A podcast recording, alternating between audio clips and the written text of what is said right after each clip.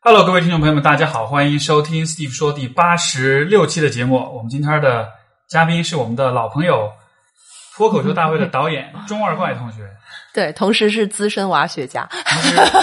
资深娃学，哪个娃学？就是啊呀哇哇的哇，你是什么？是博士还是硕士啊？不是，但是我有读过他的书，对，已经已经是超过很多人的水平了。所以所以说，本来做这个 脱口秀大会就已经是一件很幽默的事儿了，然后你现在幽默一把就 拿了娃学的博士学位，成为高端学者。对对对对对，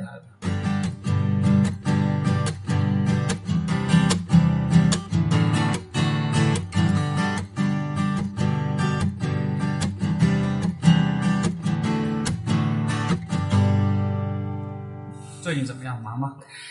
嗯，我们因为现在没有在做喜剧的这个电视的项目嘛，嗯所以就呃接了几个小项目在做，嗯，所以还不是特别的忙。就之前之前脱口秀大会还是蛮火的吧？对脱口秀还有吐槽都挺火都的，挺像嗯，基本上李诞、池子这些算现在算是比较算一线嘛，一线明星嘛。啊，是我们公司的一线 但就但就他们还是从这个这个秀里面就还是算是走出来了，对对对比较有名了。嗯嗯因为我看嗯他们好多广告那个，嗯，很多粉丝，嗯，是的你，的粉丝也不少，好像。我没有，嗯，我我的粉丝都是都是你们的粉丝，都是。对，那那既然你说到是资深的娃学专家，那这个能解释一下吗？因为其实上一我们上一次录节目的时候，嗯你你没有提到这个事情啊。这次突然就是怎么就入坑开始帮他卖卖面膜了吗？他的面膜已经不卖了，他自自称说，因为他的那个彩妆生意一直都在亏钱，就是说，因为我们质量特别好，所以就一直在亏钱，就自己这么说，然后所以就不卖了。我之前 我之前听到一个传闻 说嗯他要去 MIT 读心理学博士，What？那他最好去，他真的应该去一下。他这种人要是他要是去的话，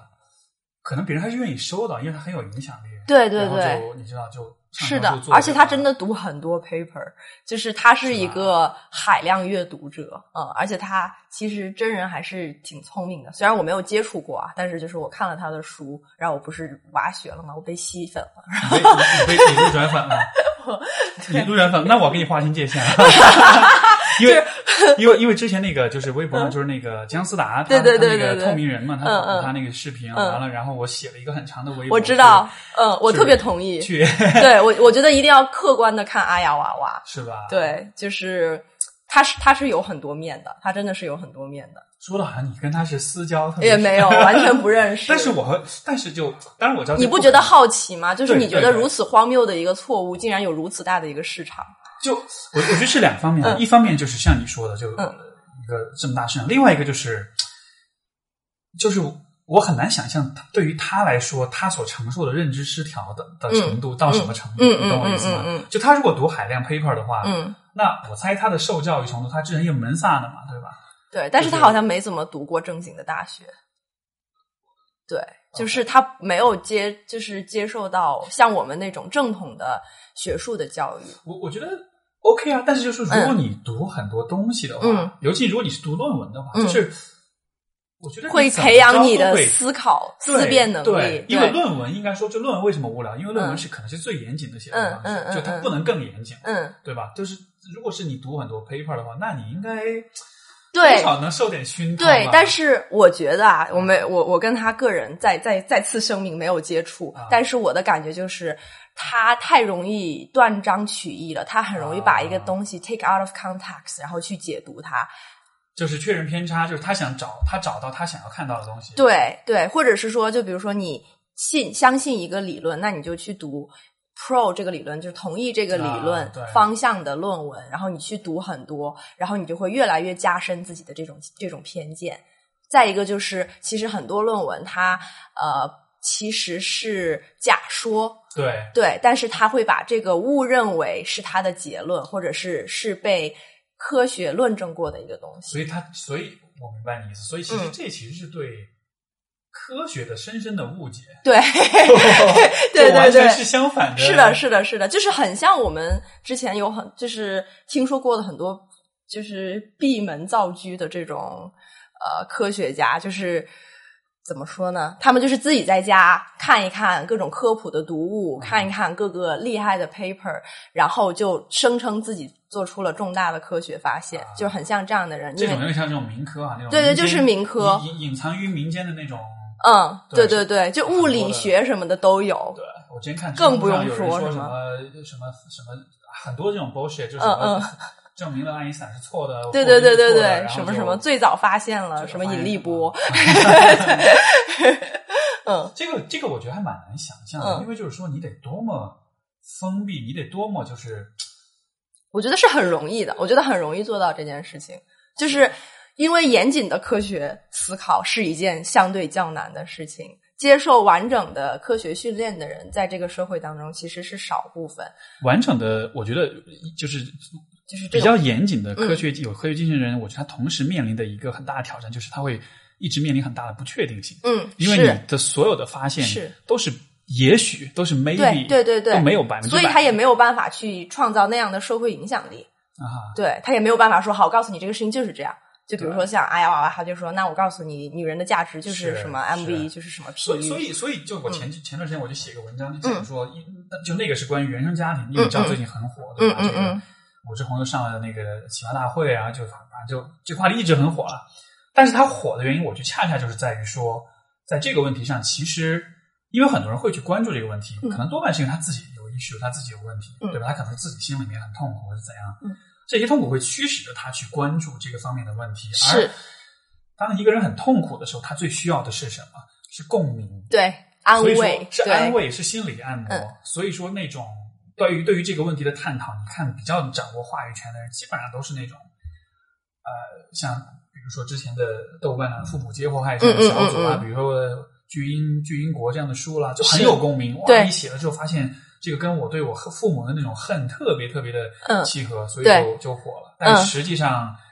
恰恰这就是伪心理学存在的一个温床，就是因为人们特别想找到一些东西去，嗯所以我就像艾娃也是类似，因为他关注是恋爱关系，对他，很类似，他很尤其我不知道，就他是不是更多关注是就像分手、像挽回这样对对，对对对，就就其实也是很痛苦利用人的痛苦，呃，和贪婪吧，应该说。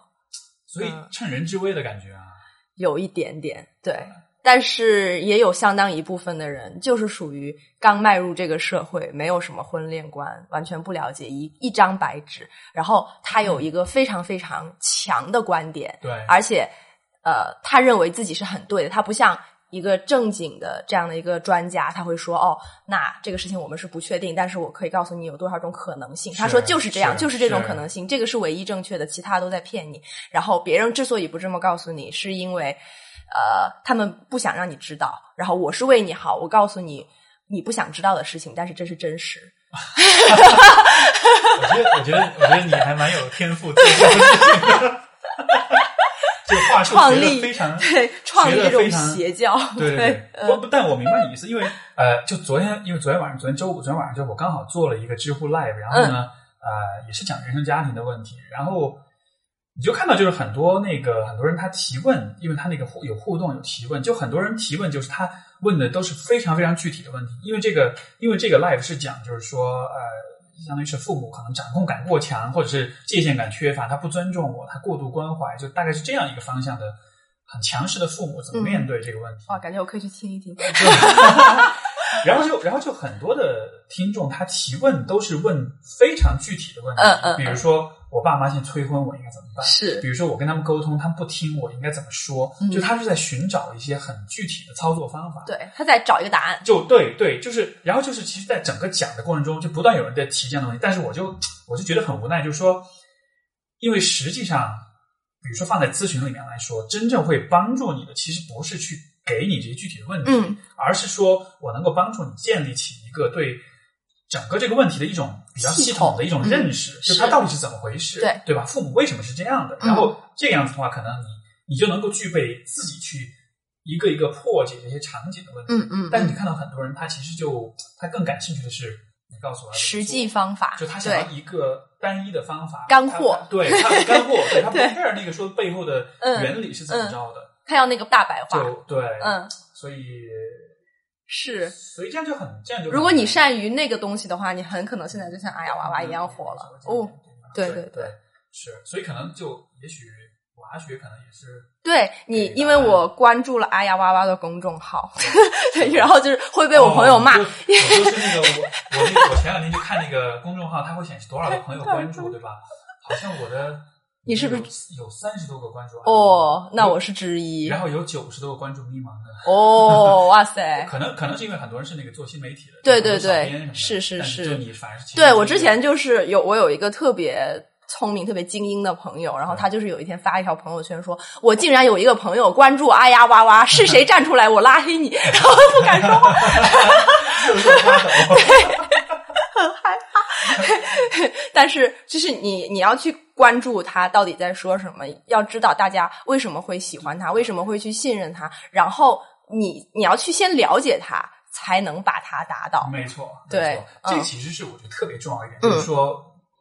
当我们有敌人的时候，我们就会彻底的封杀。但实际上，不是英文里面有话说 “keep your friends close, keep your enemy closer” 这样你才能，就是说你朋友近，但是你敌人应该更近。对，这样子你才能更了解。对，所以推荐大家买《完美关系的秘密》。不要买，不要买，不要买，真的是很可怕。对，然后但是但是但是，我觉得可以也可以买，因为实际上我看过很多的，像比如说我们讨论这个问题，很多粉丝都说，就其实不少人的。心路历程，他会留言里会讲，他说其实都是什么呢？就比如说刚毕业的时候，那时候没什么概念，会看，哎，觉得很有道理。但是随着经验，他自己生活经验积累，慢慢就觉得啊，这些东西越来越没有吸引力，到最后就完全就好像是有一个过渡。对，正常的社会会把你从那种邪教中救出来，就就其其实是可以的。是，嗯，对对对，好像会慢慢过这个阶段。对对对对。然后就刚才说看他公众号嘛，然后他就会有一个特别特别详尽的问答。的这么一个每个周的这种类似专栏，然后就是他事无巨细的去解答所有的小粉丝特别特别特别细的问题，就是啊，我跟我老公呃结婚了，然后之后。我是多少岁？然后我给自己打多少分儿？我老公多少分儿？每我们俩每个月赚多少钱？然后我胸多大？我是是不是独生子女？就是 这些信息一定要给他。好像不给他这些信息，他是不会回的。嗯，对，就是你一定要给他。然后，而且你要发你们两个的照片给他看，这样他就知道你不是在瞎打分。嗯，然后对，就是先讲这些，然后说我和我老公结婚之后，他就会觉得我呃。哦，然后怀孕了，生了孩子，生了二胎，生了之后，他就会觉得，哦，我是不是没有那么有吸引力了？我又感觉到他的疏远，然后呃，我不知道该怎么办，请瓦姐救我啊！就是讲这种问题，然后这这个问题类似的，我至少在他的专栏里面看过五六次了，但是他每次都回答。对，那他会他的回他是怎么一个思路在回答？他的回答首先他是说，我看了你和你老公的照片，你老公的 MV 比你高两分，就是 MV 就是说呃性魅力嘛。对，就是 mate value，对对对，就是说，所以就是你老公长得比你好看，比比你帅，比你身材好，然后所以他在婚姻市场上其实是呃占分比较高的。对，那。嗯，其实他一般都是推荐说，你结婚的时候就应该下嫁，就是找一个不如你的，这样他才能提供养育价值，就是他会养你的孩子，让你不用上班，就之类的。他就说好，这你这是你犯的第一个错误，就是你已经找了一个你高攀了一个人，对。然后一般来说，高攀得短择。我的天哪，我怎么 一套 一套的？对，高攀得短择的意思就是，如果你高攀的话，就这个人去选择你的。呃，可能性就是长期和你生活在一起，对，就啊，对对对的可能性就会比较低。然后，如果你是相当于下嫁，那么你可能就会得到长则，因为那个人他更更容易喜欢你，他更更愿意为你提供各种养育和情绪价值。但是，如果你下嫁的话，那么对于对方来说，他不应该就是短则了吗？这就是男女的不同了，因为都是女的去问他问题，他的意思就是说，女的要找不如他的男的。啊，我明白，对，明白，对我还没有见过男的问他问题，好像真的是他是一个纯女性。我觉得，因为他可能就不够网红脸，就不够。我觉得就是 男的可能就真的没有那么关心这种问题，是不是？就是为什么男可能也会，嗯，但是他可能不会去从阿呀娃娃那里去寻找答案。他的没有，因为显然阿呀娃的定位是给女性服务的，嗯嗯嗯嗯，就男生。男生首先第一，我觉得就整体来说会不太去关注对亲密关系跟情感的问题。是是是，我我的经验里面，我觉得可能会关注，一般要么是比较年轻的男生、嗯比较困惑这种的，然后要么是他呃那种就可能比较典型是那种，比如快离了或者快分了，嗯然后就就是火烧、呃火烧眉毛了，然后必须得做点什么了，他可能会，但平时可能比较少有那种说我会主动去思考关注这方面问题。对，嗯，的确是我我很，而且我觉得阿呀哇哇他提倡的一种呃，就是女的会花更多的时间在情感的选择，然后或者是婚姻关系当中，就是他会花更多的时间在这种事情上，然后男性会花更多的时间和精力在他所说的雄竞当中。就是雄性竞争，就是嗯其实男的就是重要的是他赚好钱，他去养育你，而所有婚姻感情的这些问题应该让女的去操心。对，比较，所以从这种角度上来讲，那就是他的粉丝就应该是女生，因为男的不需要关注这些问题。嗯，男的可以就是可以很白痴的就进入一段关系，然后让女的来做所有的心机。这个这个嗯其实、呃，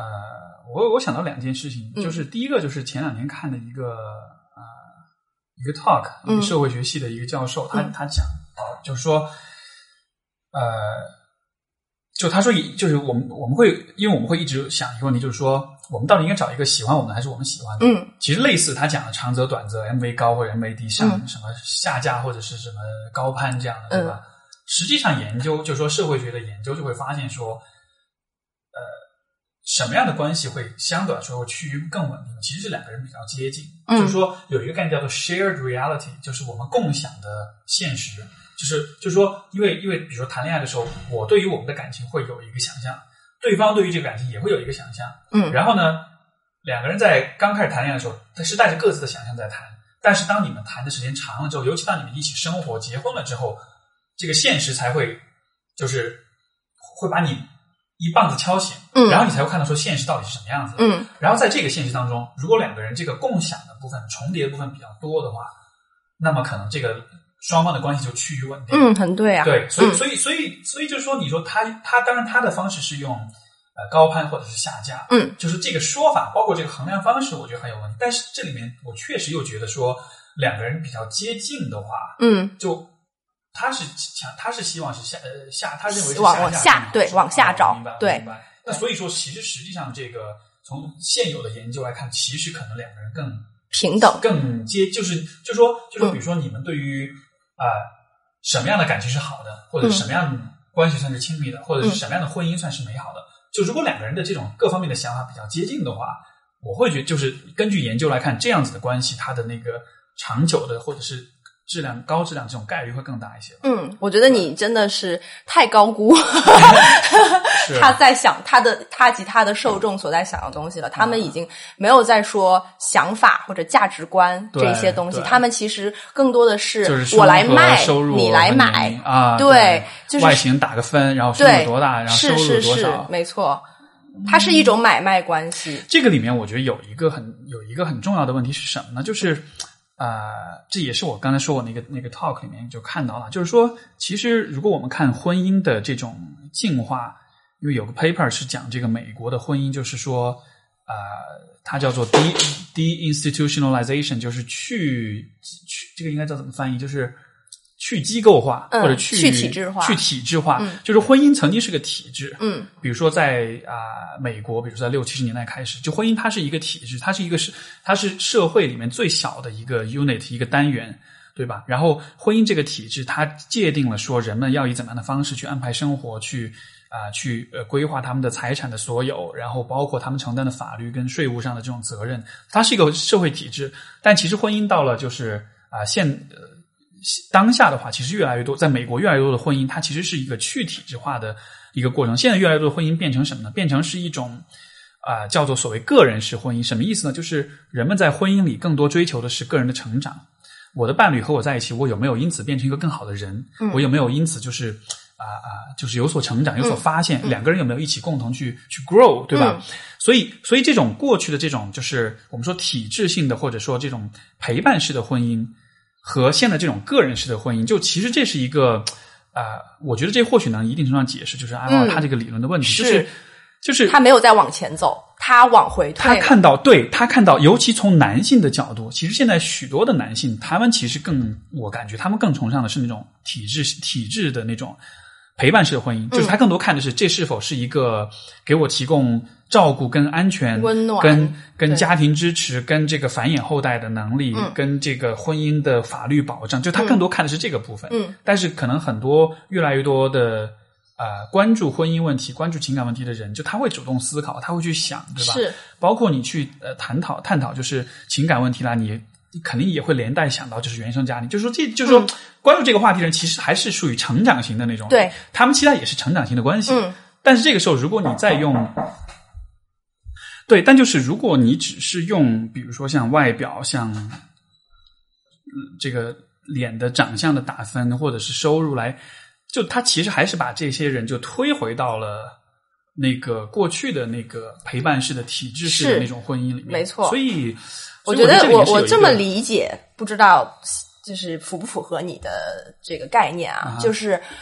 过去的那一种，它可能是源于爱情的，但是他在婚姻的进行当中，他爱情的占比慢慢的在降低。嗯然后到现在的这一种比较现实的感情当中，因为两个人有一起成长，有一起经历，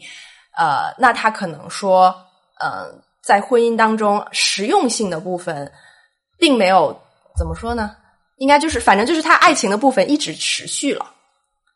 一直占比是比较高的，是指会有类似这样的吗？我我觉得更多是在于说，你看，比如说我们考虑爱情和考虑现实的因素，嗯对吧？然后人就很多人就自然都会去想，那我到底应该是更偏向爱情，还是更偏向现实？嗯，其实就这两种啊、我觉得这两种选择，它其实描述的是两种不同类型的婚姻。嗯当然这不是一个绝对的说，就是非黑即白，要么是现实，要么是爱情。嗯很多关系其实它还是一个呃，就可能占比的问题。对但是我觉得它其实描述的是两种不同思路或者不同侧重点的关系。嗯嗯嗯一种是强调你强调爱情的时候，其实你强调是关系质量；对而强调关系质量的时候，你其实强调是个人成长的问题，对吧？嗯因为高质量的关系是需要你自己个人先有比较好的这种成熟心智的成熟度，是包括两个人要长期的能够维持高质量关系，嗯你肯定是需要就不同不停的就是共同进步、共同成长，嗯对吧？那么如果你只考虑现实的问题，你其实就是往另外一个思路上面走。嗯所以嗯，所以我觉得点是在于，我觉得做这样一个区分很重要。就是当我们探讨婚姻的时候，我们不做这个区分的话，嗯，很多时候我们就会得出很多很矛盾的信息。对对吧？就比如说，我们就没法回答现实跟爱情、面包跟爱情这样的一个嗯对，就你没法回答这个问题，因为其实你想想看，其实都重要。嗯如果你是一个呃期待陪伴式婚姻的人的话，那面包显然是很重要的。嗯。如果你是个期待个人式婚姻的人的话，那么爱情显然是重要的。对是但是这两个人对，就这两个人，如果他们把他们放在一起做交流讨论的话，如果他们不不阐明我是期待哪种关系的人的话，他们就聊不到一块儿去，就他们就没法调和他们之间这种矛盾。是。就就其实这个就相当于是，比如说，呃，一个人喜欢吃肉，一个人喜欢吃菜，嗯，两个人去餐厅点菜，肯定会没法统一意见啊，因为因为我们都各自没有讲明哦，我喜欢吃肉，你喜欢吃菜，我们只是在讨论哪个菜比较好。嗯那这样的情况下，你肯定不可能就说嗯。肯定是会有很多的冲突，有很多有很多矛盾在里面的。我之前提到有爱情这么一个新鲜的概念，首次出现 在我们这一次的播客当中，是因为阿呀哇哇他有明确的讲出，这也是我认为很多人对他理论的一个误解之处。他有讲说他不在意爱情，啊他不去研究爱情，因为爱情对他是一门玄学。爱情这件东西 是没有办法通过他的那些理论或者是总结这些，就是无论是他还是任何人，他认为都是很难甚至不可能，呃，把它理论化的，所以他不去管这一方面的事情。这他很有趣啊。对他不做这个讨论，所以你看他所有书的名字就是完美关系啊，什么就是男人、女人啊，或者是各种什么配偶这一些东西，他从来没有讲过爱情，他讲的永远是婚姻，是关系，是你们之间的这一些冲突啊，然后呃这种长久的一种联系。所以，所以我能否说，其实他、就因为刚才你说到为什么他有那么大的受众跟市场，嗯我倒是觉得他是应该有，因为世界上、这个世界上这个社会里，其实有很多人他就是期待那种陪伴式的关系的，对，而他不讲爱情的时候，他其实就刚好和这一部分人的没错，那种期待就对接起来了。嗯，是所以他那套思路其实是可以在这些人当中是可以 work。完全是可以的。对对，所以就是，而且你要是仔细想，它不仅有 MV，它还有 PU 这个说法，就是 paternal uncertainty，、就是说你不仅是你要。呃，你的各种条件，你在婚恋市场上的条件要好要高，而且你还要温柔体贴，你要善解人意。然后这件事情，这个 PU 到底是就他应该怎么理解？从你的就是说娃学资深娃好学专家好好好角度讲一下，这个东西是一个进化心理学的概念，啊但是完全是我可以几几乎可以说是完全没有科学依据的，因为它并不是一个受受过很很强的这种实验性的这种。因为因为进化心理学就插播一嗯下，因为进化心理学的问题就在于它其实是一种呃，就它不能被用来解释个体的具体行为，嗯它只是能用来被就是用来解释一些呃种族或者是群体的这种普遍的一些呃是。一些特征或者一些现象。对，对，就比如说呃呃，我们会说这个呃，比如说男性会因为他的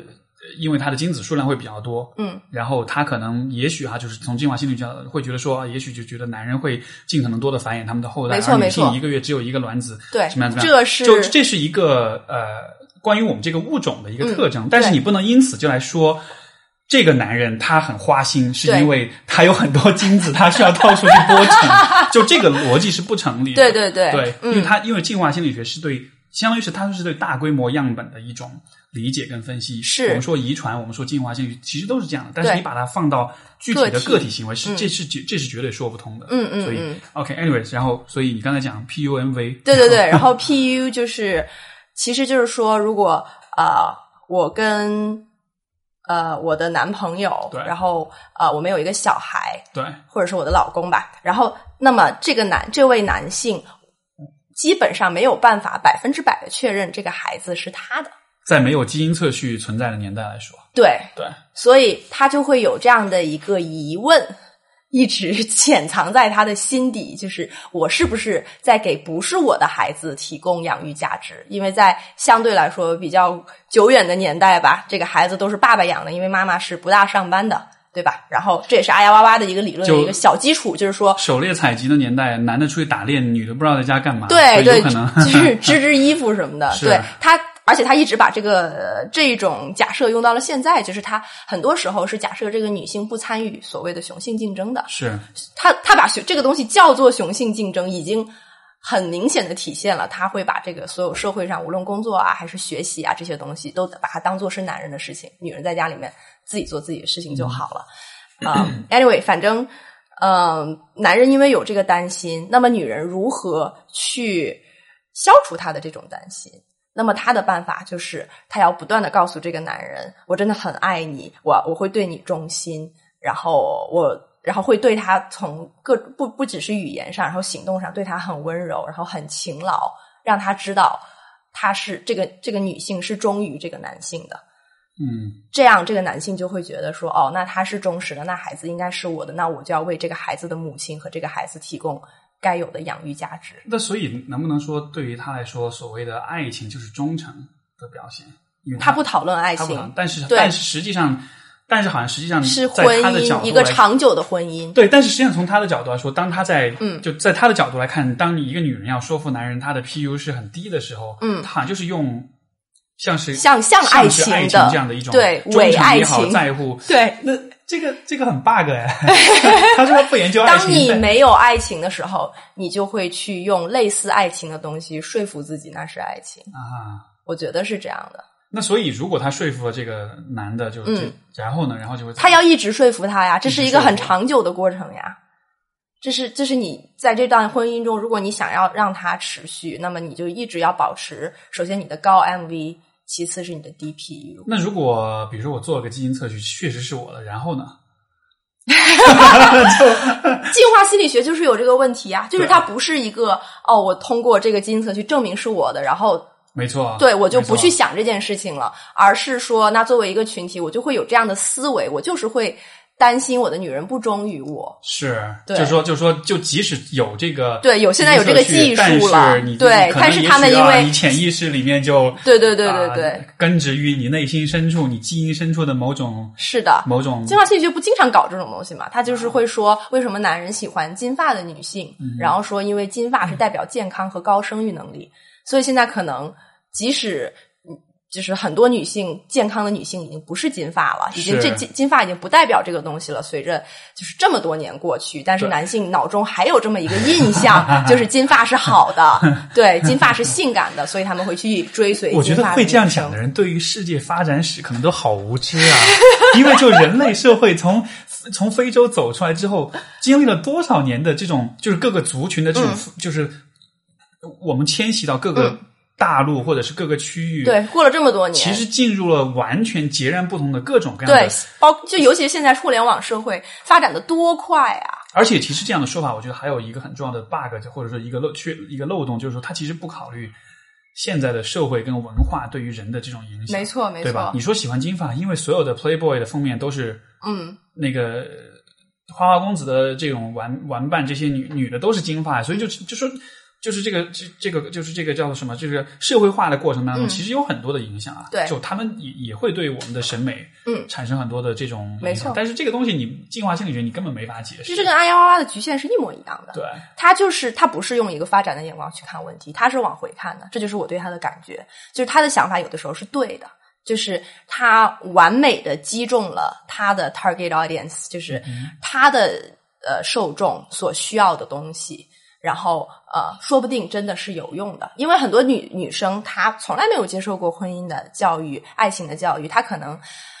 就是很凶，然后也不打扮自己，对，然后她听了这两个，真的就是如此简单粗暴、大白话的一个解释。那么她这样做了，那她真的保住了她爱的人的那的心。我我我觉得，但是你呃从发展的眼光上来说，这是一定会被社会所淘汰的。是嗯因为我觉得大的趋势是说，其实人们就首先在社会学层面来说，婚姻是一个像我们在比如说在北美的语境之下，就婚姻是一个逐在逐渐衰败的一个社会机制。嗯，就它作为一个 social institution，它是逐渐在衰败的，是因为它的这个人们对它的这种认可程度其实越来越低，而且人们是越来越多的探索和尝试不同的可能性，嗯同居关系，这个就是这个这个应该叫什么？就是还有 civil union civil union，就是这个这个翻译过来应该算什么？就类似同居，但是但它是合法地位的同居，对对因为美国的法律是承认的嘛。嗯。那么趋事势实婚姻。事实婚啊，对对对对对，事实婚姻对，所以说是所以说趋势就是，也许比如说在中国可能这个趋势还没有特别明显，但是我觉得北上广已经挺明显对，就是比如说我们在北上广可以看到说，其实对于不同的关系的可能性，像比如说有丁克啦，有不婚族啦，或者是有就事实婚姻，就都会有，就是不就是婚姻会变得就是人与人之间的这种关系的亲密关系的结合是越来越多样化的。对这个趋势可能现在可能是北上广，但是以后它可能慢慢慢的对。嗯那么什么样的人是最先去接受多样化的呢？嗯可能是相对来说受高等教育的人。嗯所以说我们在社会学的研究也也会发现，如果你看啊、像中国的这个就是啊、人口当中的未婚比例，如果你把这个人口按照受教育程度分层的话，受教育程度越高人，他的未婚比例会越高。嗯。就我觉得可能，也许这能够说明说，其也许就是更受受教育程度更高的人，他对于关系多样性的探索或者接纳程度会更高。嗯。而像艾娃娃他在所啊、宣扬这套东西，嗯，其实是回归，它其实是一个退行，它是一种往后退的，对，它其实是还是在鼓吹那种而且他在支持本来想要尝试多样化的人也往后退。没错，没错。所以说，他的，所以我觉得这就会产生一个很有趣的现象，就是一方面会有很多人喷他，嗯，因为很多人感觉到我在往前走，是我在考虑多样化问题。这个时候，你让我回到那种很传统的视角里，我不愿意。对，可是另一方面，他会有很多受众，对因为现实是中国这个大环境来说，没错，就你看像，就包括比如说我们网上很多人在做很多讨论啦，嗯或者是写文章批判什么的。网上会写东西的人，说白了，从社会阶层来看，肯定是社会的中偏上层的人。是是是，就社会中低层的很多人，嗯。他其实没有这种，就大家都是玩，就都是玩快手的，对就不会上 我们高级人玩抖音，就 对，不处无广告。对对，不但就是但就是，如果我们看这个社会阶层的这嗯。种划分的话，我会觉得他的群众基础，我觉得其实很大，对。因为他的确因为中国的确相对整体来说，他的这个呃文化，它的这种婚恋的这种呃机制和这种安排，总体上其实还是非常非常传统的，对，对吧？所以说它的受众当然会很大，嗯，就相当于是比如说，其实就是抖音跟快手的区别，对，对吧？抖音是很城市的。是相对来说是很炫酷，对。但是快手的用户就是比较多，嗯嗯嗯，是，所以我当时就是看阿呀哇哇的那个视频，包括后来跟朋友聊天，呃，就是他跟姜思达对谈那一个，然后我觉得他有一个非常非常致命的局限，就是他大大的低估了呃。中国城市化的进程，啊以及这种高收入、高学历的女性的数量，以及她们增加的速度，他大大低估了这个。然后他就是说，哦，这些呃什么女权号，然后包括中国女权，可能就是五十年之内都不会发生。就是他完全是觉得说，哦。那个乡土中国，那个二三线城市，然后大家全部女的不上班，然后男的去工作，然后女的要高 MV DPU 的那个世界对。是主要的世界。可能他现在是对的，但是一切会变化的比他想象的要快。对我觉得这个是一个很好的角度，就是其实它嗯低估了中国的城市化的这种进程，而且实际上作为一门生意来说，其实嗯。你是希望就是 target 那个高收入人群的中高收入人群，你是 target 那种就是你是是你你的你的受众其实应该是那种消费能力比较强的人，这样你自己做生意你才对？要不然彩妆卖不出去呢。对，所以我就在想，他彩妆卖的不是有没有可能是因为，就其实他的他的这个人设，他的这一套东西是在、是在慢慢被淘汰的，嗯。因为实际上高收入人群当中有越来，因为你看，比如说就像像现在比如说九零后，嗯，甚至零零后已经开始进入这个消费的。没错。已，经开始消大量的消费了，对吧？是。在而这一群人，他们整体的这种受教育程度，因为你想，你生长于互联网时代，你不可能是特别封闭的人，嗯对。对吧？你从小接触过很多的信息之后，因为你自己本能，你需要有信息筛选能力，嗯所以你嗯不可能是那种，就比如说，如果是六零后、七零后，是。你的那个年代接受的教育，可能是那种比较权威主义之下的那种洗脑，所以你可能会容易说啊、有一个观点它一定是绝对正确的，会有这样的绝很绝对的这种呃思维方式。但是我觉得你像九零后、零零后，他们不太可能对，有这种就是轻信权威、轻信某一种嗯观点的书，所以我觉得这个角度，他未来的，我觉得他的未来其实是是走下坡的，嗯，是走下坡路的。是。对，除非他转型，但他转型的话就是自己打脸，就我觉得是这样的，他不把这个东西当做一个生意去经营。如果他把这个当东西当做生意去经营的话，呃，他肯定会去去追寻那些高级的受众。对那么，我是觉，我是真心的觉得他自己相信他那一套东西。对，就是你也写是，你必须得你必须得相信才行，所以不然你会有很强的认知失调的。对，然后而且而且你去看了那么多相关的 paper，你去看了那么多相关的书，你肯定是不断的在加深自己的那种想法。所以他不是说哦，那现在还有一些地方地区的人，他可能相对比较闭塞，信息没有那么通透，然后哦，他可能还会信我这种错误的方法论，然后我我来去让我来渗透他们，他不是这么想的，他就觉得说这样是好的，这个社会就是这样的，并且应该是这样，所以我要告诉大家，怎么样在这样的一个糟糕的社会环境下，给自己争取更多的利益。他是向着好的，只是他自己的想法出现了一些局限。我昨天晚上那个讲座是讲过度关怀，然后我就有一上来我就说，大家知道怎么去区分什么算是过度关怀？我就说，关怀让人成长，过度关怀阻碍人成长。嗯嗯嗯，我觉得他在做的事情有点像是，对，就也不是过度关怀，但就是说其实是阻碍人成长，是因为实际上他就是个大家长嘛。嗯对对，因为实际上就呃关系的发展或者说是关系形态的多样化，我觉得这是必然的趋势。嗯因为人的个体化、个性化会越来越强，嗯，经济的发展会让人们有越来越多的选择，他的是自主意识、他的独立意识，是他在各个方面的品味。像比如说现在这个很明显的一个趋势，就是如果你看消费市场，像比如像像 fashion、像时尚市场的话，这种很多 logo 的东西已经不受欢迎了。嗯。现在其实细分市场越来越多，人们越来越喜欢更，尤其年轻人，他会越来越喜欢更小众的这种亚文化品牌。没错，不再像以前那样全部都是啊 LV 啊，都是 GUCCI 啊对什么的，人就是会越来越细分。所以任何一个领域的细分，我觉得都是最终的一个必然的方向。嗯。因为这个就是一个我们说大一点，这就是宇宙的一个，就是我我比较信奉道，就是道家思想，就是是有道这个东西存在。我觉得这其实是道的一部分，就是就是世界事物永远事物的发展，就意味着它永远都会变得越来越细分，越来越细致，嗯，越来越多样化。嗯，你看生态系统也好，你看人的这个社会系统也好，嗯，你看两个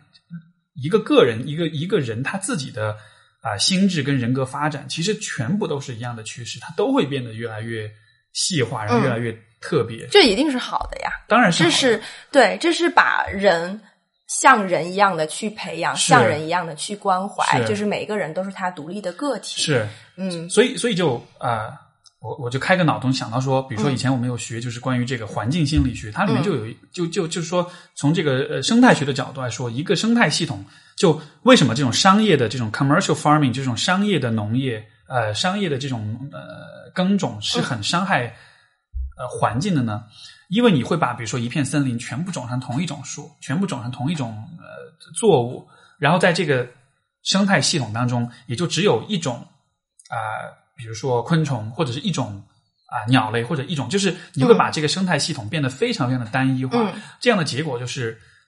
它就会很脆弱。嗯，一旦比如说啊，这个生态系统某一个链出了问题，比如说某种昆虫呃大规模的疾病死亡了之后，它上面的。鸟类在上面的其他的动物，整个这个链就很容易崩塌掉。所以，其实更多元的、更多样化的系统是是更稳定的，对，是更安全的。嗯，那你看，如果同样的这个思维，我们来看，比如婚姻的问题，嗯嗯嗯，如果所有人都是进入同样的一种类型的婚姻的话，嗯，那么很有可能产生的问题就是，有许多人在婚姻当中，比如说假设呃，因因为某种不可抗的外力，比如说这种制度化的婚姻，就是我们说这种。大家每个人拿个号打个分，然后做个匹配，我们计算最优的这个收呃经济收益，这个以这个为标准来做匹配的话，那么很多很多人在这样的婚姻里面就会感到不满足。嗯，因为人是多样的。嗯，如果制度是单一的话，那么对这就会发生冲突。而如果这是社会的主流的话，他也不敢去做其他的选择。但就但实际上就你看，比如说现在离婚率每年都在往上涨，为什么？就是因为它制度太单一化。嗯。这种设计的这个这个生态系统太单一化，很多人他不能 fit 进去，他不能就是匹配进去，他就自然要往外走，对，他就要去寻找不同的可能性。是是是，他肯定是更稳定的。对，我之前也写过类似的，我就是说，即使是你是想呃从进化心理学还是什么的角度去讲，你是呃。或者是说社会达尔文主义这种角度，你想要生存的更好，那么你的方法也应该是往外走。对，你要去发展，你要去进步，你要主动的去走出去，而不是待在一个小小的空间里面，就是呃活活在自己的世界里。就是就是，其实是就其实或者换一个角度说，就是你得创造自己的规则，而不是去玩别人的游戏。对对对对啊！我其实特别，我个人是特别信奉，就从个人哲学的角度来说，嗯嗯，对，因为你看很多人就。就像比如说那个我刚毕业的时候去工作的时候，然后那会儿就就打工嘛那种的，然后这个就是一个让我非常痛苦的阶段，因为你就会看到说你不管多么努力，你都还是在玩别别人的游戏，就这个规则是别人来写的，嗯嗯，而这个规则就会让你，他就会就是 dehumanize，他就会去去人性化，他就会让你失去你的人性，他只会把你变成一个。机器一个一个机器，一个一个部件，一个螺丝，一个群体的一部分。没错，嗯，是。那也许有些人他的性格、他的取价值取向适合这样，但是我会知道说我不想要这样子。是，这是让我很痛心的一件事情。所以就是为什么我一开始的时候我去看阿呀哇哇的东西，然后我是觉得说好，那他说中了一部分人的心里话，他给他们提供了就是一个他呃。问题的解吧，不管是呃，我们觉得是好的还是不好，但是他解释了这些问题，我对他其实是稍微有一些正面的想法的。对，但是当我反过来看的时候，呃，我就是其实是有一件很痛心的事情击中了我，让我开始真实的讨厌他。对我，我比别人多走了好几步。是，嗯，就是我会经常看他的公众号，然后他的公众号里面会有一些受过非常高等教育，而且生活在一线城市甚至是海外的人去问他关于婚姻、爱情的问题。然后这些人他已经走到了一个比较好的社会，一个多样化的社会，一个可以有自己游戏规则的社会。他已经不需要。就是 survive，就是很努力、很努力才能活下去了。因为其实他的 i o 的主要受众是那些需要很努力才能活下去的人。对吧？他他需要贩卖自己才能活下去的人，那这些人已经走到了社会的前端，他竟然觉得说，哦，因为阿呀哇有很多粉丝，他说话很笃定，所以我愿意去相信他，啊我愿意走回。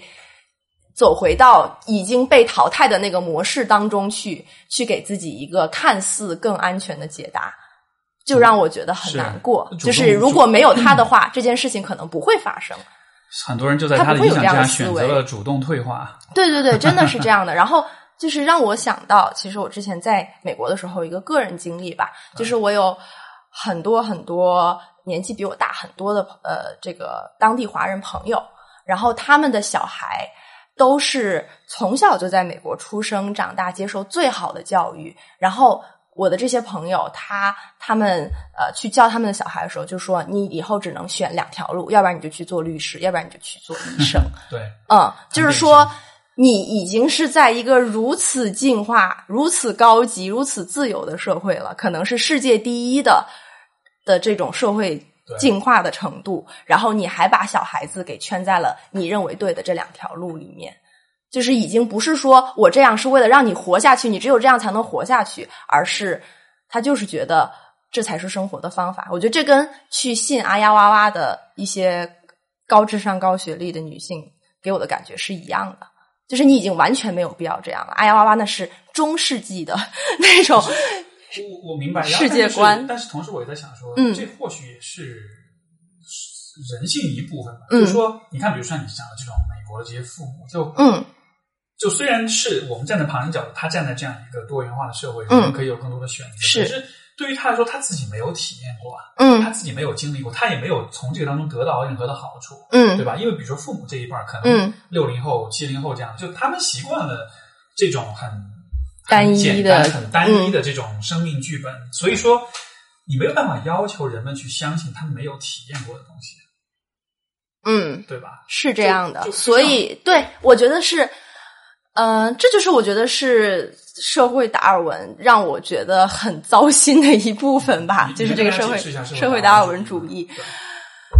就是就是英文的 survival of the fittest in 就是在从社会学角度去解释，就是说只有最适合的才能生存，然后其他的都会被淘汰掉。然后，那么你去怎么去适应这个社会呢？哦，好的，好，OK，嗯，那你去怎么去受适应这个社会呢？那你的方法就是尽量的去靠近这个社会的主流，不要去，然后尽量的往前跑，不要成为被淘汰的那一个。就是这是一个非常非常非常残酷的理论，这而且这也是啊呀哇哇，包括呃我身边的很多人会去相信的一个理论吧就。基本上就说你如果境遇过得不好，就是因为你懒，你不够努力，对你穷，或者是你是是是是对。对，然后包括有很多人就会觉得说，哦，那阿呀哇哇的这些粉丝，他去相信他，说明他们就是会去相信这种思维的人，他们没有体验过真正的爱情有多美好，他们本来也没有机会去接触到。更多元的文化，更多元的思维。那么，他们如果这个时候有一个阿呀哇哇出来，就是这么一个类似邪教领袖的这样的一个人物，他带领他们，那他们就是值得走上这样的路，他们就应该走上这样的路，因为他们本来也没有别的选择，是，就是其实就是最低程度的，呃，或者是最高程度的否认了自由意志吧。是，嗯因为因为自由意志本身也是会令人焦虑的，对对就说对，就说像那个 Erich Fromm 就写那个就逃离自由，他就说，嗯，欧洲当时这个宗教改革就这个过程就其实很辛苦很很难，因为人们的中世纪人们的生活是习惯了被完全是被宗教被教堂所所主导的，没错。你这一生所有的事情都是围绕着宗教来的，嗯。当有一天你不需要这么做了的时候，嗯。嗯，你可以自己去创造自己生活，人们反而觉得啊，好好好焦虑，好恐慌，是是。他反而想想要回归到一个很权威、很压迫，但是让他很有安全感、很有很有可预测性的嗯，一个体系当中。我我我觉得这可能是人的一种本能，对，就好像我们本能的会想要去回，就真正愿意去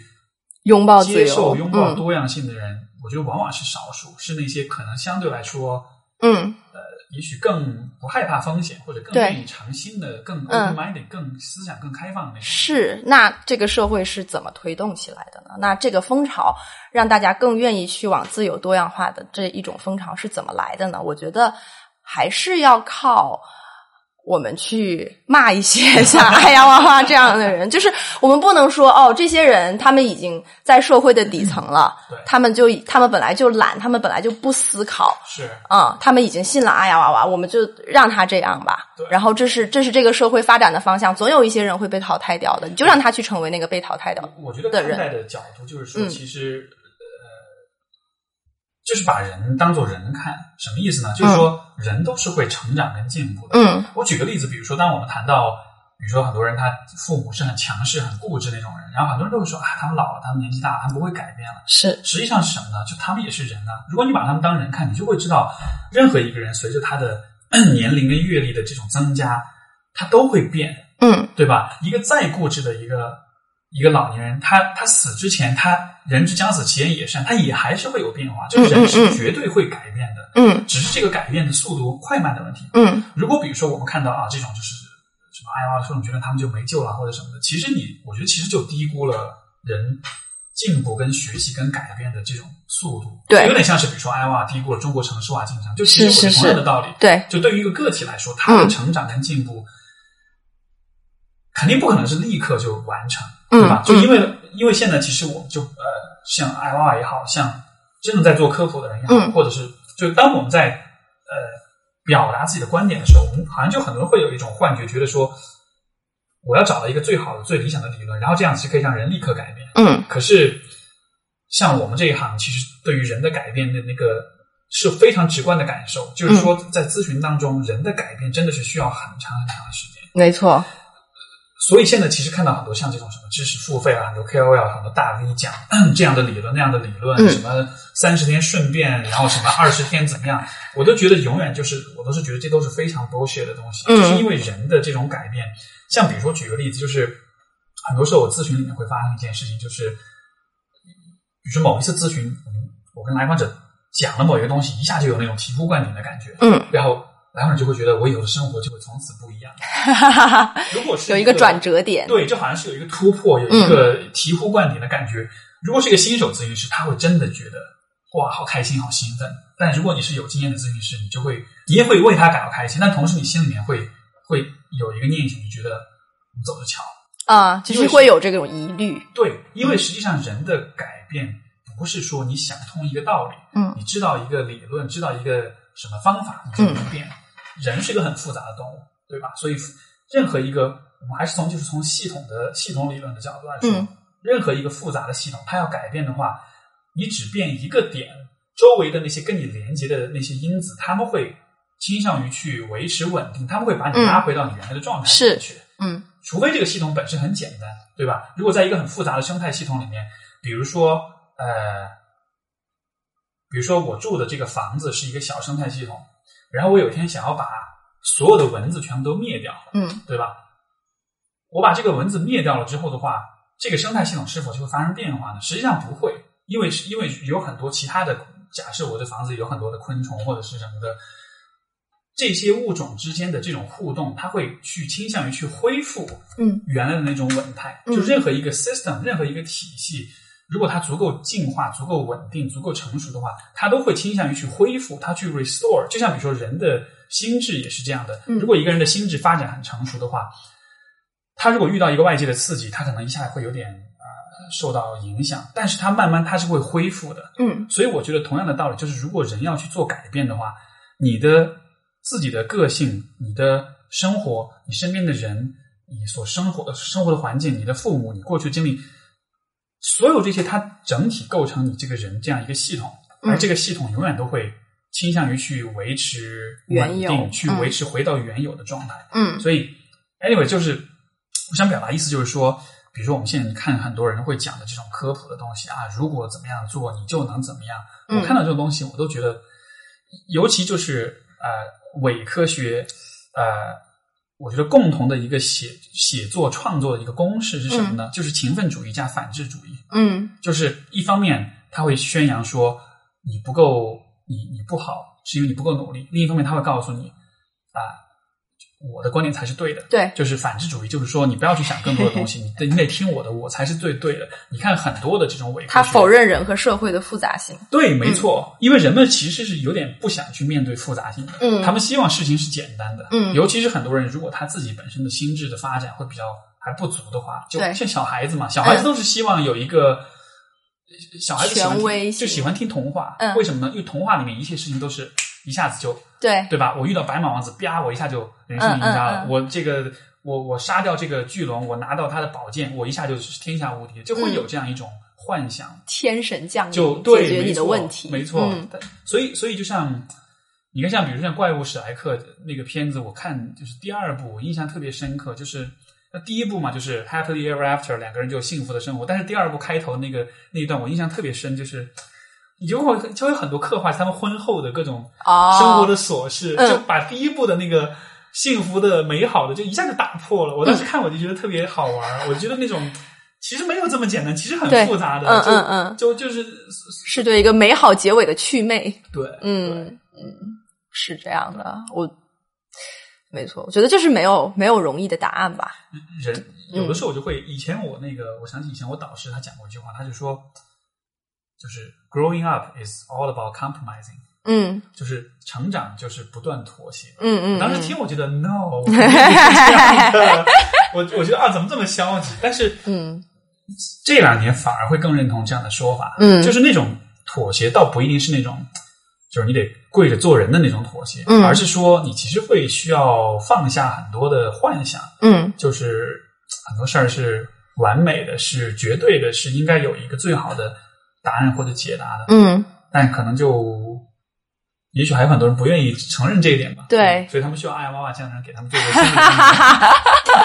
对，是。无论是人还是社会，我比较倾向于认为大家是慢慢慢慢的迭代，就是以以零点一、零零点二这样的基础，慢慢慢慢慢慢的去改变。那你觉得，嗯。呃，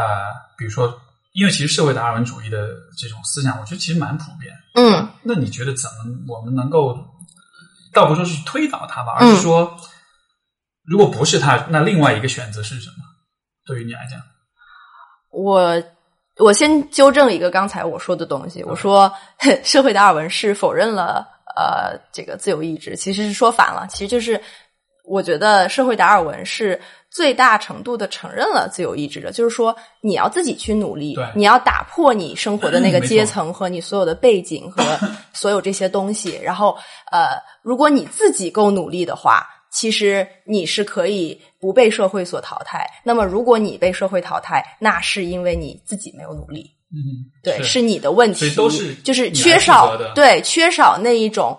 人是被自己各种社会关系啊、各种背景所影响的那一种慈悲心，缺少的是那样的一种东西。相当于是，比如说你是个无家可归者，一定是因为你你你你你是毒品成瘾，或者你懒，或者是对对对，其实阿花本质上也是会有这种想法嘛，就是他会觉得说，哦，那你没有一个好的关系，是因为呃，你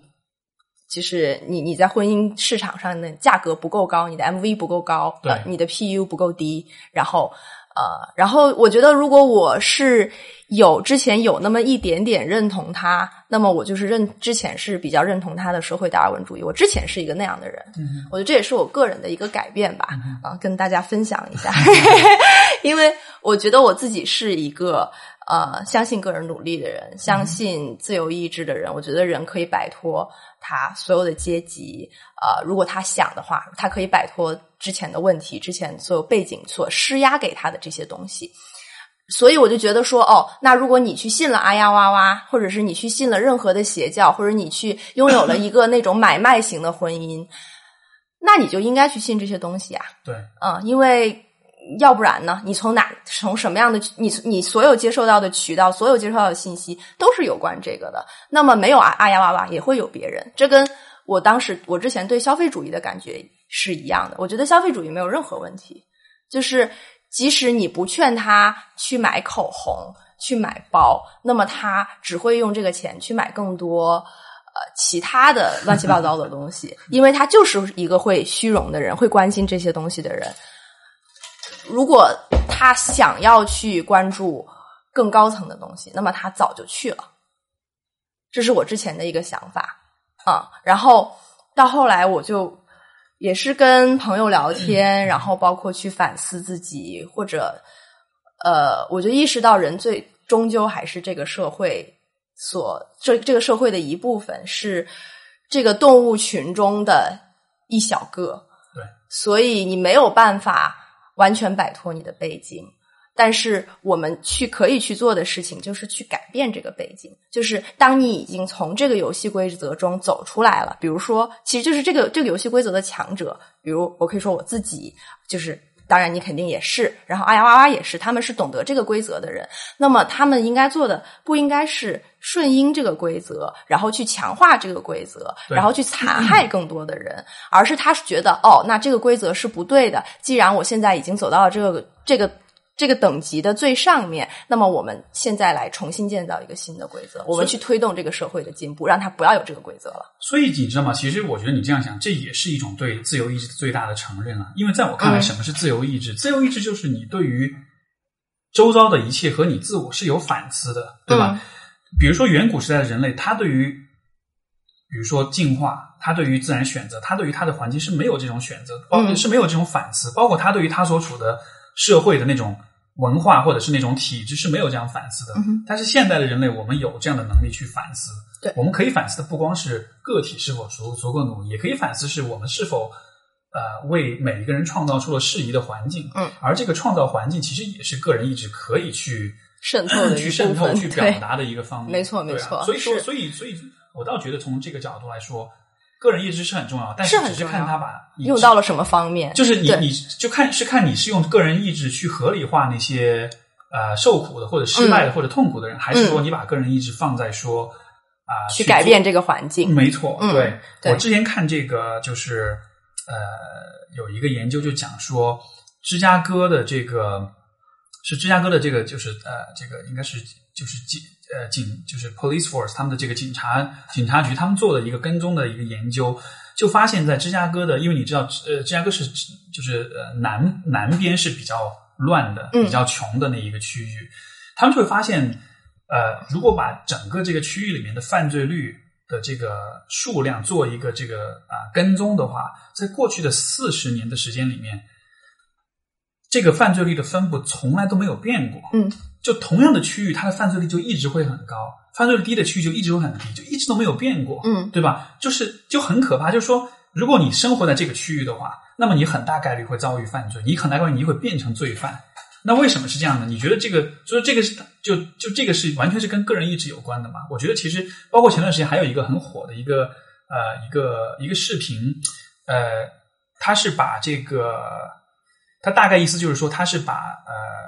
他是用可视化的方式去呈现一个什么问题呢？就是出生在富有和贫穷家庭的啊白人、黑人和白人人，嗯他们最终成年之后，他们会进入社会的哪一个阶层？是，你就会看到他那个可视化的，就是很多小点儿代表个体。嗯你会看到在白人家庭里面，嗯不管是穷还是富，更多的人他是往上流动的，嗯是往社会更好的阶层流动。而嗯对于黑人来说，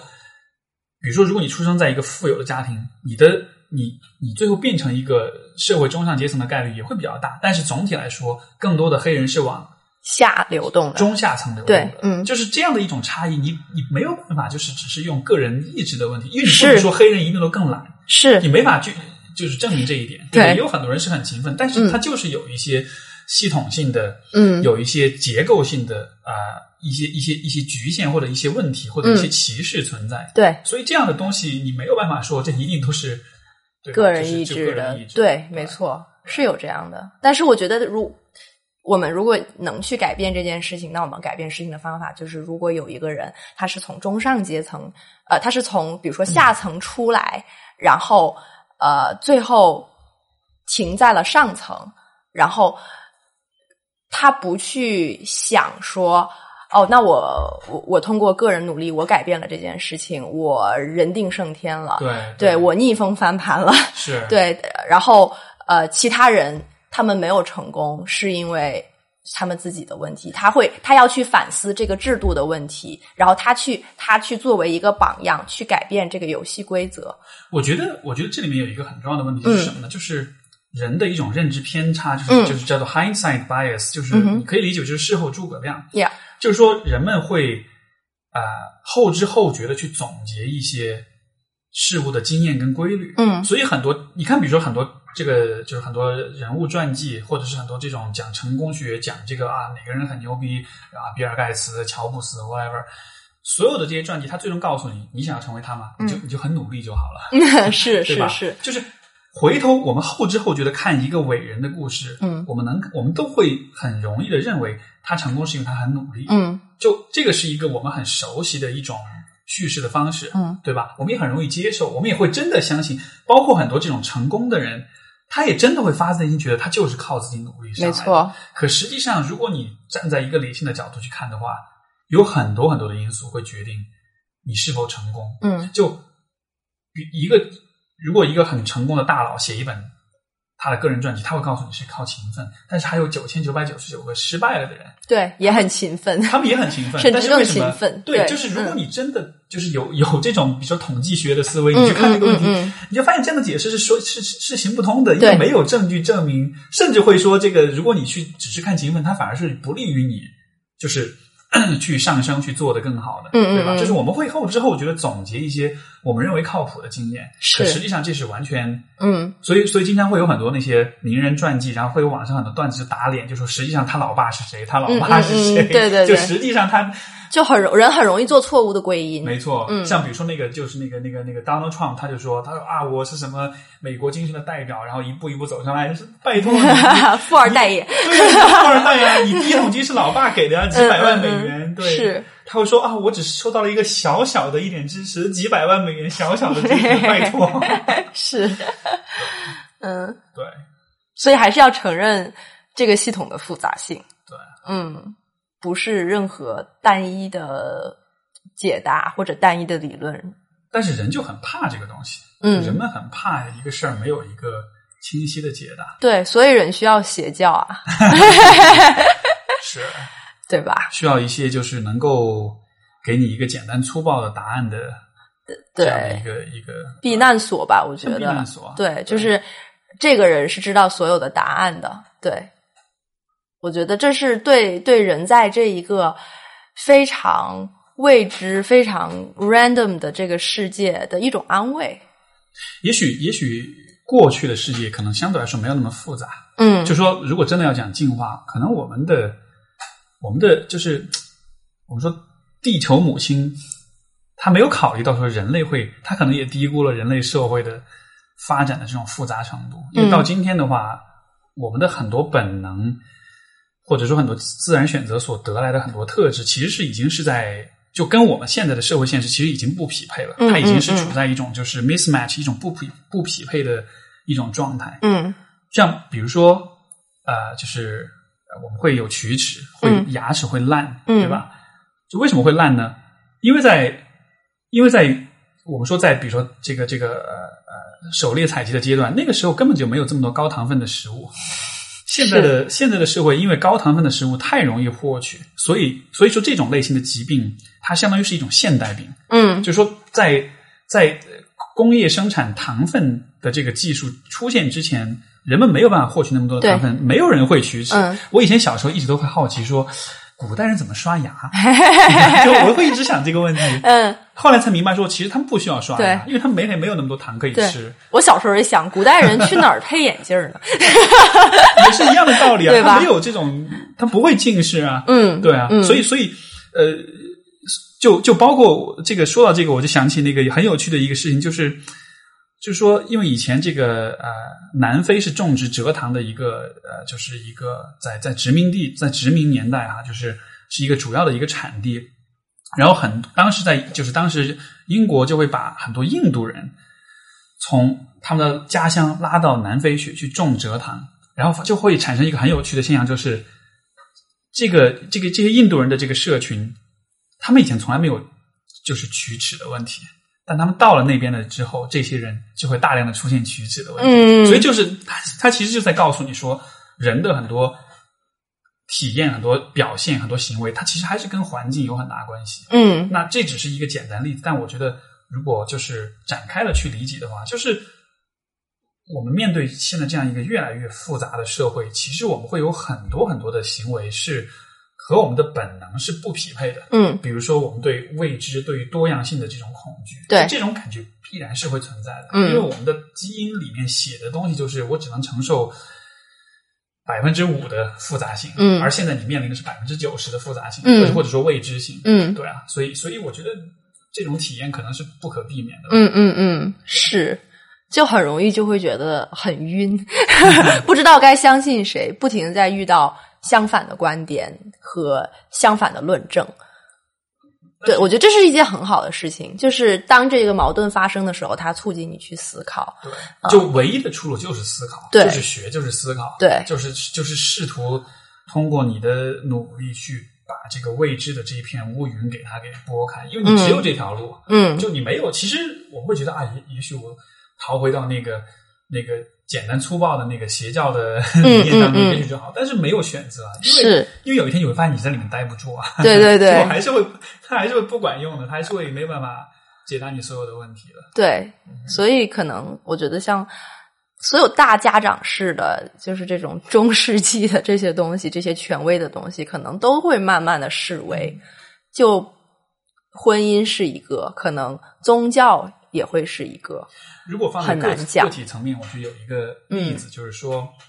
我曾经有过好相当相当一部分来访者，他们都是那种小时候是那种乖乖乖乖孩子，就很听父母话，学习成绩很好，就是那种别人家的孩子。嗯但是有相当一部分的人，他们在成成年了之后，他们会发现很多生活中的问题他处理不了，嗯尤其是感情的问题，嗯，因为感情感情太复杂了。对，这个很不确定，很复杂。这个时候，他们要么会试图去寻找父母的见啊见解，但是显然还是去寻求权威。对，要么你是去想尝试去寻找别人的帮助，包括他们，比如找我做咨询的时候，会希望我告诉他们怎么样才是对的。嗯但就是，但就是我会慢慢让他们明白说，其实正确的方式是，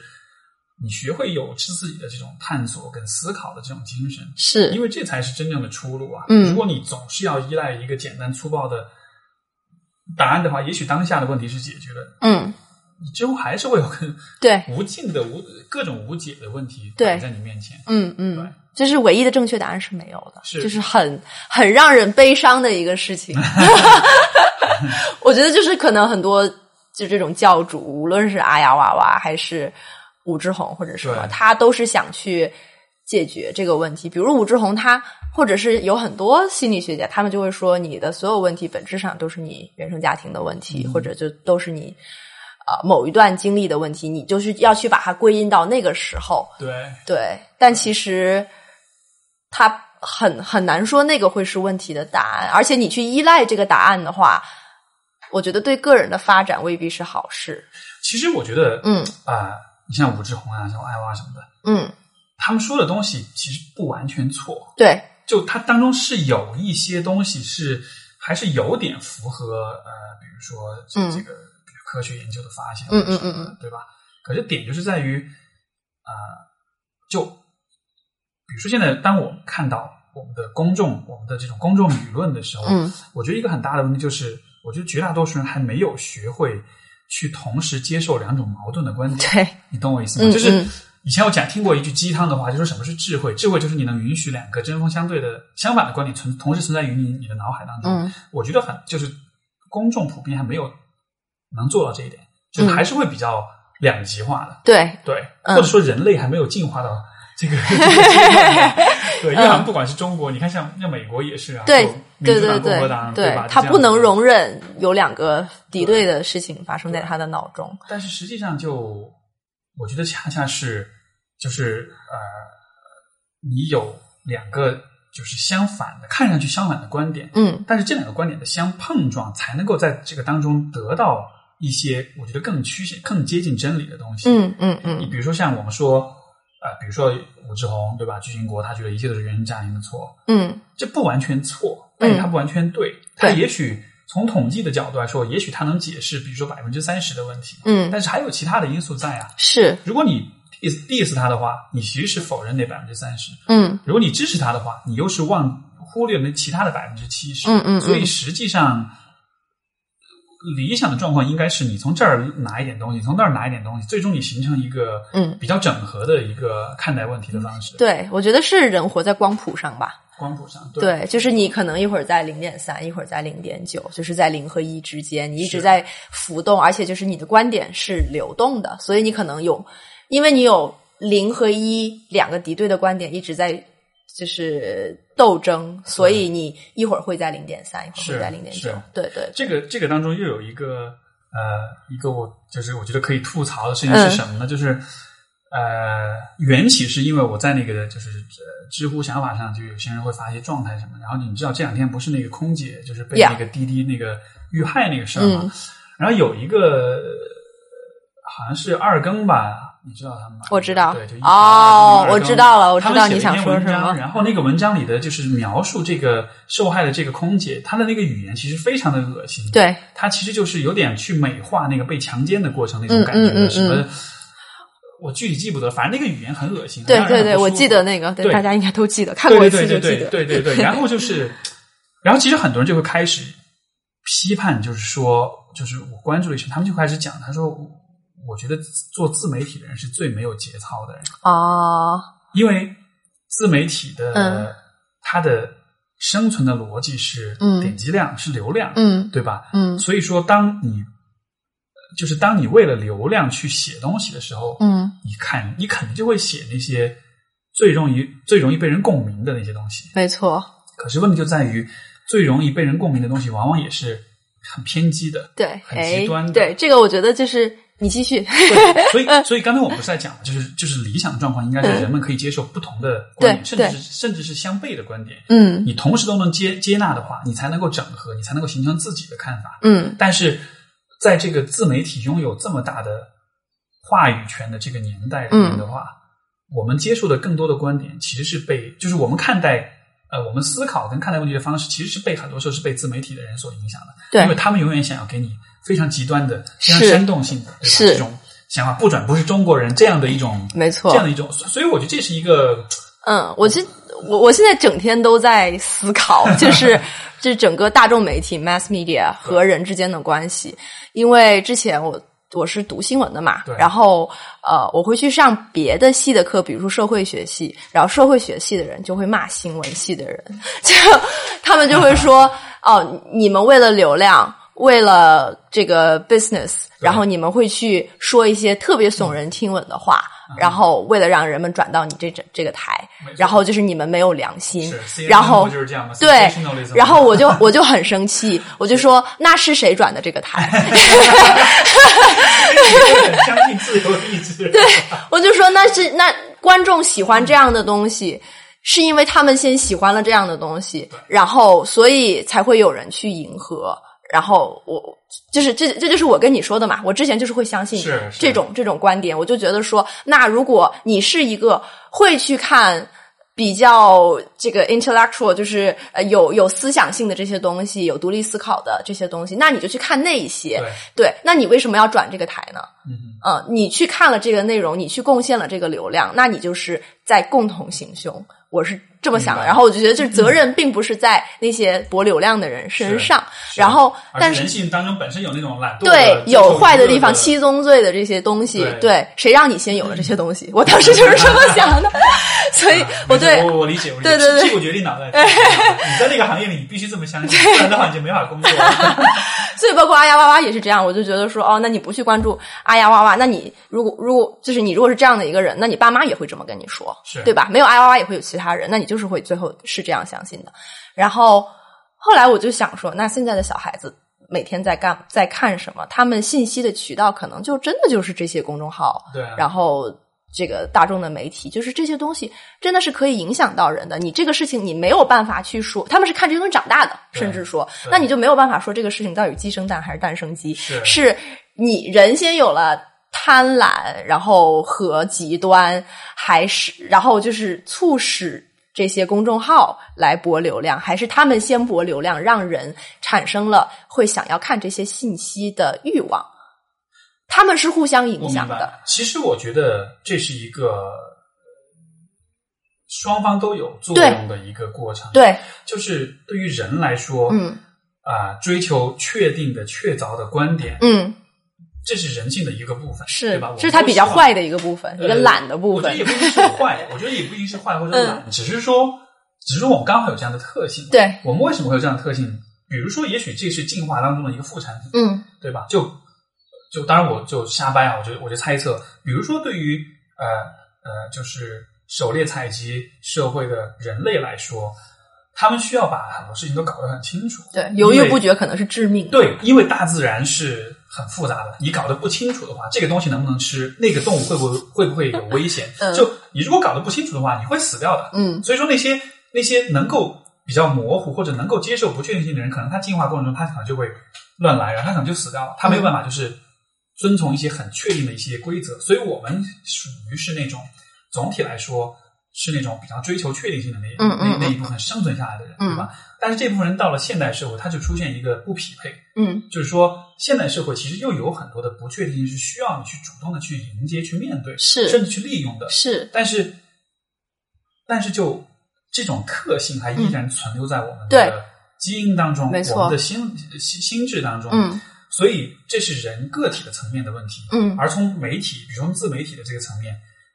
他可能知道这个特性，他同时也选择了利用这个特性。嗯，所以这其实是一个说白了，双方双方共同作恶，对 就谁也不是清白的对。但是我觉得，可能消费者相对来说选择是更少的。那么作为生产者，就要更多的社会责任在。对，所以他应该是鼓励不确定性的，他应该是鼓励独立思考，他应该是鼓励不一样的观点。但粉就会很粉丝就会很少。完了，感觉这是 自黑。是绝对是自黑。我公众号搞了这么多年，现在就才三万多个，我都不好意思跟人说我多少粉，你知道吗？你去，你赶紧学习一下人家阿呀娃娃，你买买彩妆。没有，就其实以前我也研究过，就比如说公众号怎么涨粉啊。你看，像比如说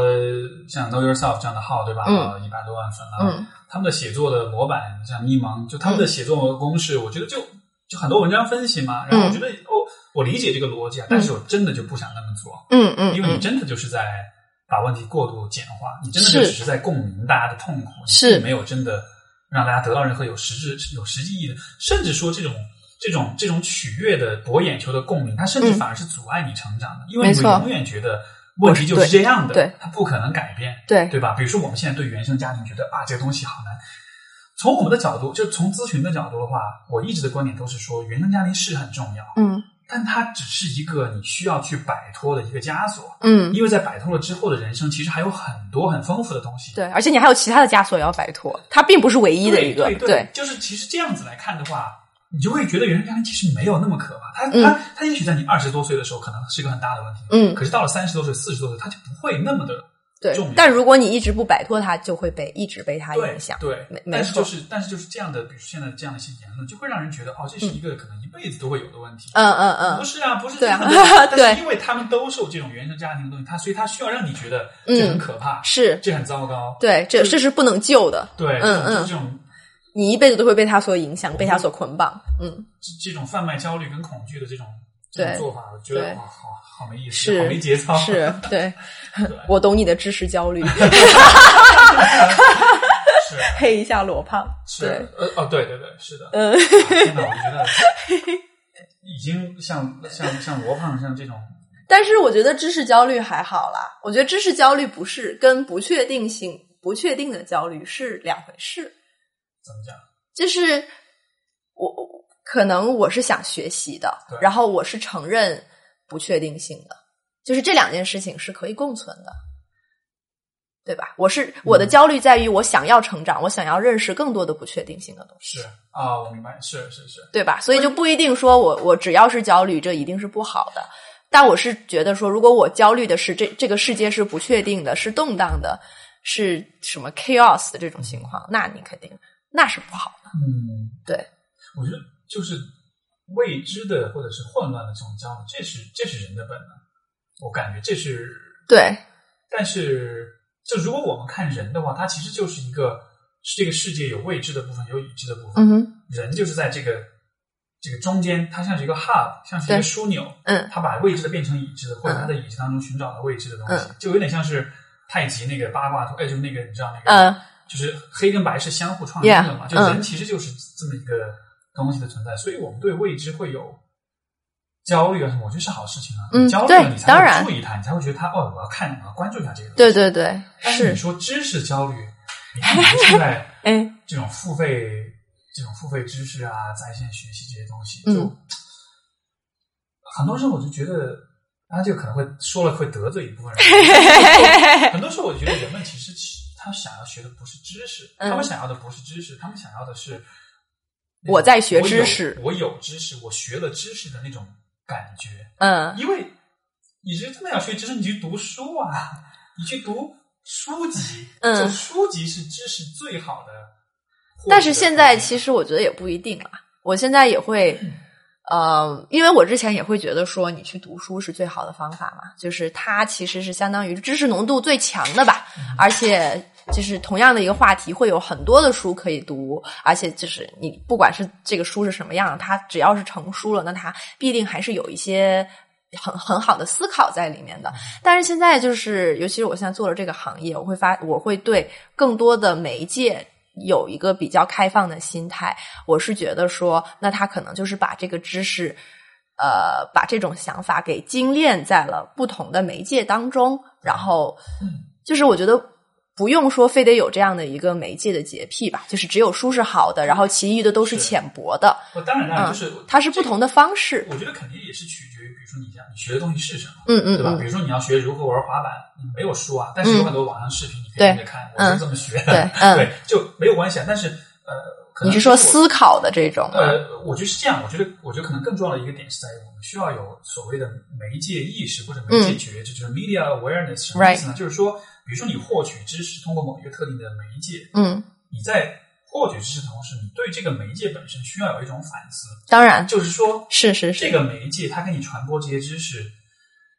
有没有可能这个媒介本身的性质决定了它跟它的传播嗯知识的方式是受到影响的？哎，这个是有的，对吧就比如说这一定是有的。对，就比如说你你像比如说这个啊、这种知识付费的这种产品，嗯嗯嗯。比如说一个什么在线的网课或者什么的，嗯，有没有可能他为了销量，他为了更多人去看，嗯他为了一定会有的，他会把一些其实很复杂的东西简化，嗯。从而你得到的知识是二手知知识、三手知识，是是不准确的，对，就其实是会有这样一个。嗯。我觉得我为什么认为书很好，就是因为书是一手知识，嗯而且书它就是说，因为写书的人和比如说写公众号的人，他嗯。的出发点是完全不一样的，但是现在也不好讲了？现在都是公众号文章传一传就成书了。对，但就是我觉得比较经典的这种呃呃，就是嗯比较传统的来讲的话，就写书的人，尤其是可能比较严肃的呃，任何一个严肃的学科的话，写书的人他希望做到的是尽可能准确的呈现很多的东西，嗯对吧？就是说他他写作的目的是，我需要尽可能详细的、准确的去呈现关于这个问题的很多相关的知识。是，而写公众号的人，他的嗯。担忧是，或者他的这个关注的是这个东西能不能被。但是我觉得那这样的话，书也值得它本身的就是 media awareness，就是说，那如果现在呃所有的眼球、所有的流量都往这个公众号跑了，都往这种 visual，比如说电视、电影去跑了，那么现在可能现在在写书的那一帮人，他的质量和他思考的深度和强度都对不如，没错，其他人，就就是其他媒介的人，以及呃，怎么说呢？他们可能就没有那么，他们可能就不是一个那么适应这个时代的人了。是，所以他们讲的内容可能有很有可能会是过时的。就是我觉得他们各有各的局限吧。所以，我个人认为的一个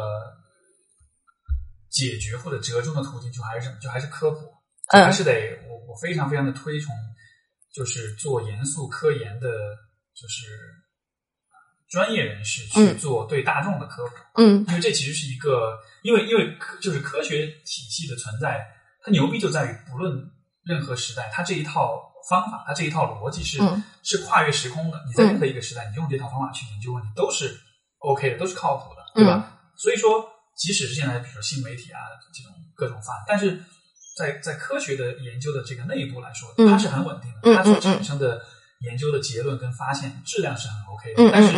可能就是有更多的这种，就是做做研究、做科学的人，他们需要更多去做科普，是因为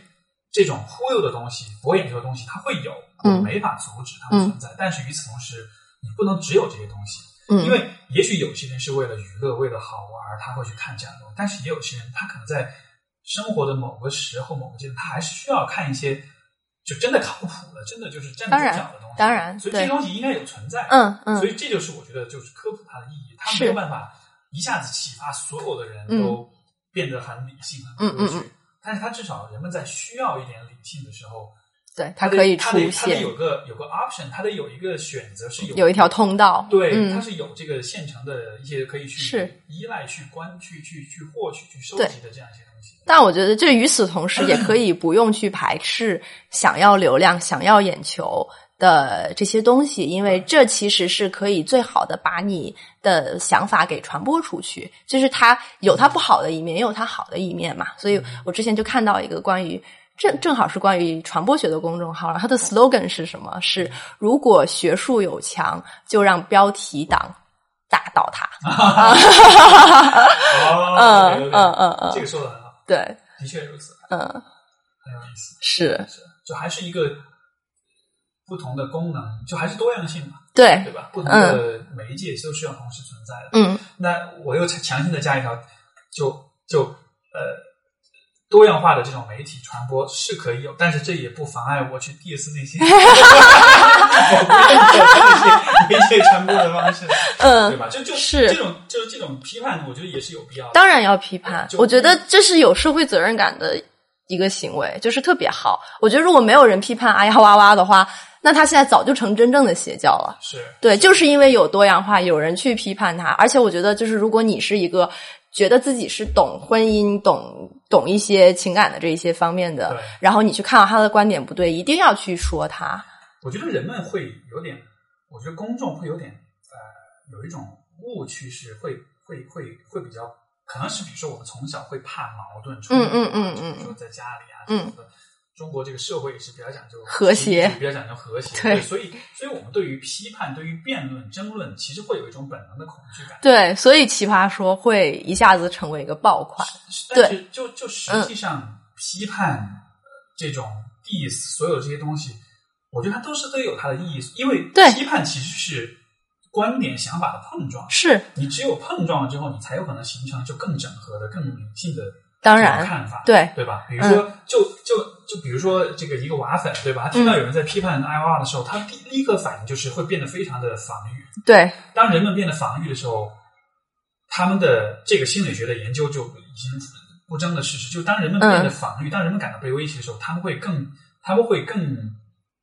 紧紧的抓住他们已有的认知和信念，嗯嗯嗯，他们会变得更加固执。对因为他们是权威型的教育下生产出来的这样的人，他们会觉得说有一个东西会是完全对，那么他是百分之百对的，他不承认一个权威会有他的局限。没错，嗯没错，对。所以说，所以说，就是当我们看到，比如说不同的观点论证，比如说我阿粉看到有人在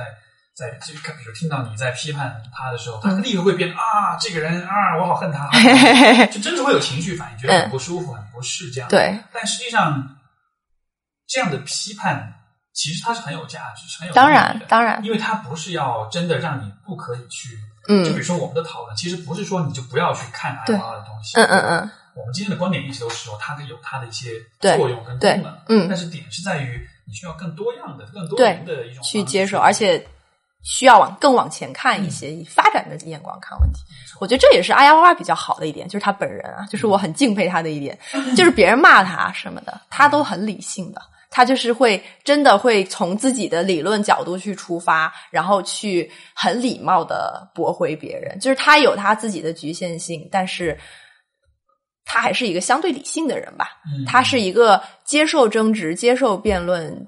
接受批评的人。是。对是，然后我觉得，那么他这么一说，真是啊、对他好像他他就是很理性，但他以前有跟一些人撕逼什么，但是他们不会是那种就很对他对对对，是，的。然后他也是讲道理的嘛，所以我觉得说这个人就还是有他厉害的地方。那么他为什么现在会变成一个疯逼呢？就是很 就是这样的，就他为什么会最后发展出这样的一套理论体系，在他还比较就是他的脑子还其实是很正常、很理性的情况下，就是他肯定我我就是几乎可以确定他。的核心的底层的观点有一些非常非常偏激的，但是他从来不会说。嗯。然后我猜测这些观点可能包括就是社会达尔文主义，就是说，呃，如果你被你你注定被淘汰，那你就是被淘汰了。是就是是呃，有的人就是永远被该值得被烂死在社会的底层，他会有这种想法，或者就是说，呃，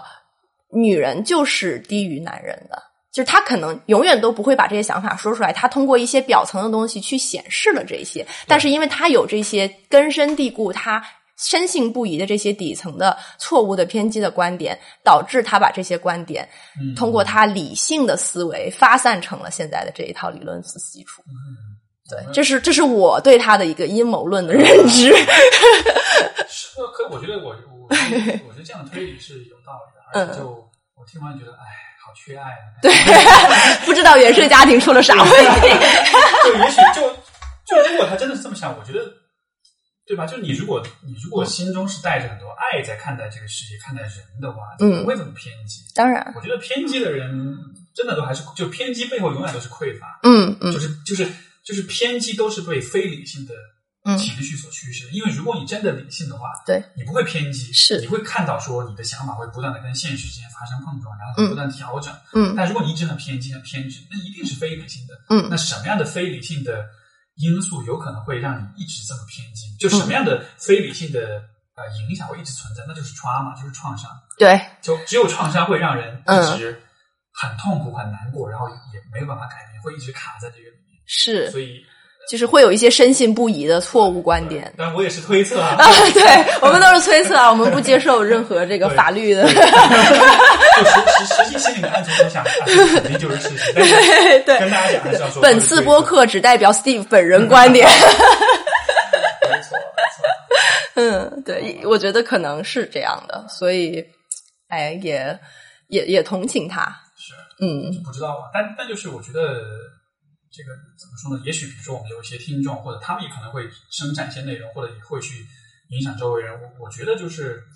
我觉得最重要的一点还是在于，这个听上去很肉麻，但就是你真的得带着爱去看待这个事情。当然就你，心，里面对于别人的那种感觉是一种，就是我们说是有 com 是是是 com 是有 compassion 的，是有那种、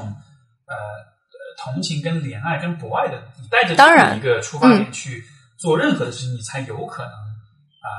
就真的做的很当然长远，然后你得到的结论才有可能是真。因为因为当因为就说呃怎么说呢，就是这个爱这个东西，如果广义的来看，我特别喜欢用一个比喻，就是它就是像水一样。嗯就是他们它无形，它也没有任何的预设，也没有任何的要求，它也没有任何的呃，就是这种偏执，它就是一个流到哪里就可以就就可以适应那个地方的人，嗯呃那样的一个一个存在。嗯然后同时它又是可以滋润万物的，它可以让万物生长，对吧？就是就是我觉得好的这种呃看待世界的方式也是，就应该像水一样，就你不会对你不像石头，你不像闪电，你不像火，你有一个强势的一种非常